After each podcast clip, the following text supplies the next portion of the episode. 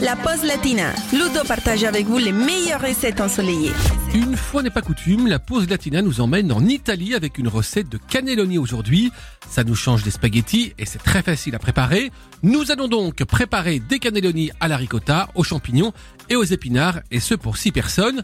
Il va nous falloir donc 12 cannelloni pré-cuits, 350 g de champignons de Paris, 200 g de pousses d'épinards, 200 g de ricotta, 100 g de parmesan, 20 g de pignons de pain, 40 g de beurre, 20 centilitres de crème fraîche liquide, 3 cuillères à soupe d'huile d'olive, quelques jolies feuilles de basilic, du sel et du poivre. Pour commencer, on va allumer le four et le préchauffer à 180 degrés et huiler un plat à gratin. Ensuite, on va découper la base des pieds des champignons, on va les brosser sous l'eau, les éponger et les couper en petits dés, les faire revenir dans une grande poêle avec la moitié du beurre.